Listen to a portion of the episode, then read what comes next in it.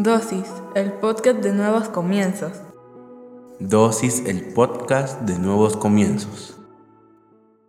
Bienvenidos seas una vez más a Dosis. Hoy hablaremos sobre Elévate. Padre, en el nombre de Jesús te damos gracias por el privilegio que nos das de aprender en pequeñas dosis de tu palabra. Te pedimos que hables a nuestra vida, a nuestra mente y a nuestro corazón, que nos permitas comprender a cabalidad todo lo que nos quieres enseñar en esta dosis, pero sobre todo que lo que hoy aprendamos lo podamos poner en práctica en nuestra vida diaria. En el nombre de Jesús, amén y amén. Juan 14 del 12 al 14 dice, les digo la verdad, el que cree en mí también va a hacer las obras que yo hago y hará obras más grandes, porque yo regreso al Padre. Todo lo que ustedes pidan en mi nombre, lo haré. Así, la grandeza del Padre se mostrará a través del Hijo. Yo haré lo que pidan en mi nombre. Todos hemos pasado momentos difíciles en nuestras vidas que hacen menguar nuestra fe, que nos hace preguntarnos qué nos depara el futuro. Muchas veces un despido, una noticia, hace que nuestro futuro se nuble, según nosotros, porque sabemos que vamos a atravesar una tormenta y pensamos que hasta ahí vamos a llegar, o no tenemos ni siquiera la certeza de que vayamos a superarla o cómo la vamos a superar. Pero déjame darte una noticia. En esos momentos de tormenta es cuando más debemos de confiar en el Señor. Y la manera de confiar en el Señor es elevándonos por sobre la tormenta. Si tú has podido viajar o has tenido el privilegio de viajar en avión y has tenido una tormenta en medio del vuelo, te darás cuenta que al atravesar las nubes y al llegar arriba de las nubes hay total tranquilidad. Uno pasa por sobre la tormenta, pero el avión debe de atravesar esas nubes y atravesar esas nubes no es nada agradable. El avión cruje, las luces se apagan, parece que se está desplomando el avión y tú comienzas a sentir un montón de emociones fuertes y de pronto un silencio total y todo el horizonte de frente, todo despejado y como que estuviera sobre algodón. Así es esa escena. Ese avión logró pasar por sobre la tormenta. Es interesante, pero déjame explicarte por qué te conté o te ilustro esta historia. Así debemos de ser los cristianos o los que tenemos fe. Debemos de elevarnos para que la tormenta no nos supere, sino nosotros superar a la tormenta. Claro, es más fácil decirlo que hacerlo. Por supuesto, lo podemos hacer si confiamos en Dios. El piloto del avión confía en los motores, confía en la fuerza del avión para poder elevarse por sobre la tormenta. Nosotros como cristianos debemos de descansar y confiar en la palabra de Dios y que ese sea nuestro motor, que nuestra fe sea la turbina que necesitamos para levantarnos y elevarnos por sobre la tormenta. No quiere decir que no va a haber resistencia, no quiere decir que no te va a costar, no quiere decir que no vas a querer tirar la toalla, que vas a querer llorar, que vas a querer gritar, que vas a querer reclamar, que vas a querer dejarte vencer, pero no lo debes de hacer. Es cuando más debemos de aferrarnos a Él. Si Él dice que las cosas que Él hizo las haremos y aún mayores, entonces significa que podemos pasar por sobre la tormenta. Isaías 43 del 1 al 2 dice, pero Jacob, el Señor te ha creado. Israel, esto es lo que dice el que te formó. No tengas miedo, porque yo te he librado. Te puse tu nombre y me perteneces. Cuando atravieses las aguas, yo estaré contigo. Cuando cruces los ríos, no te ahogarás. Cuando tengas que atravesar por fuego, no te quemarás. Las llamas no arderán en ti. Si te das cuenta, no dice que todo va a ser tranquilo este viaje llamado vida va a tener momentos de tormenta, pero en esos momentos, por más fuertes, por más duros que sean, la palabra de, Dios dice que Él va a estar con nosotros, que Él nos va a proteger, que cuando pensemos que nos vamos a ahogar, Él no va a permitir que nos ahoguemos. Cuando pensemos que ahí es nuestro fin porque nos vamos a quemar, Él no va a permitir que las llamas nos consuman. No quiere decir que no sea incómodo, pero que vamos a salir, vamos a salir, pero debemos de elevarnos. ¿Cómo? Elevando nuestra fe, nuestra confianza en Él. La palabra de Dios está llena de historias de hombres que se elevaron por sobre las circunstancias. Uno de ellos, Abraham. Abraham veía que no iba a poder tener un hijo. Es más, era una tormenta el pensar a quién le iba a heredar si no tenía descendencia. desde Y ahí aparece el Señor. En Génesis 15, 5, 6 dice, luego Dios llevó a Abraham afuera y le dijo, mira bien el cielo, hay muchas estrellas, pero no las puedes contar ahora y siguió diciendo, pues bien, así ocurrirá con tus descendientes. Abraham le creyó al Señor, quien valió su fe como si hubiese realizado algo muy bueno y lo aprobó. En el momento que parecía que no iba a tener descendencia, el Señor le da una ilustración, le da una palabra y dice que Abraham vino y le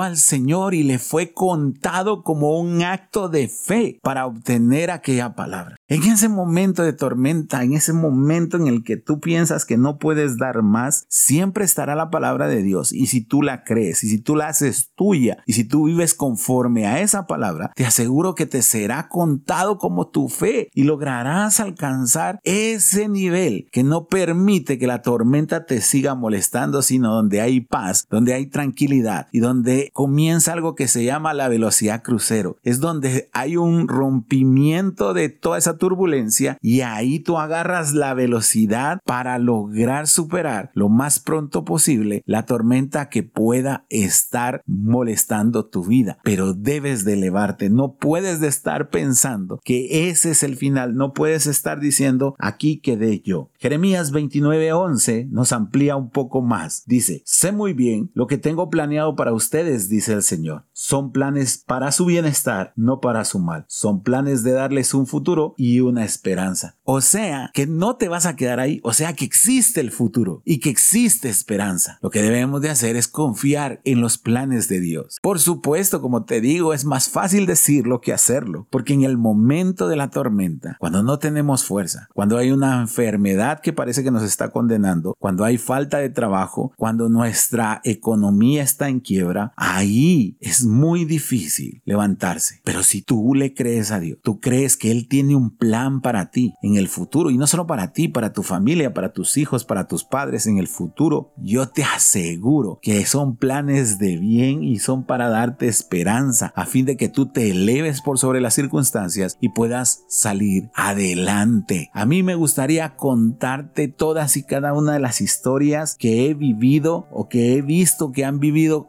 familiares, amigos que se atrevieron a elevarse por sobre las circunstancias, circunstancias totalmente apremiantes y que hoy en día, años después, están diciendo, es cierto, si uno se eleva de la mano de Dios, teniendo fe en Él, depositando toda nuestra ansiedad en Él, las promesas se cumplen. Yo sé que tú estás ahorita dudando y diciendo, no, me lo está diciendo solo para que no pierda el ánimo. No, te lo estoy diciendo para que tus pies se pongan firmes y tu caminar sea conciso de la mano de Dios. Así que te voy a invitar a que cierres tus ojos, vamos a orar. Padre, en el nombre de Jesús te damos gracias por esta palabra. Permítenos elevarnos por sobre la tormenta. Permítenos aferrarnos a tu palabra y confiarse que hay planes de bien para nosotros, Señor. Que tú afirmas nuestras piernas para conseguir y trasladarnos a ese futuro que tú tienes para con nosotros, Señor. Te lo pedimos en el nombre poderoso de Jesucristo. Amén y amén.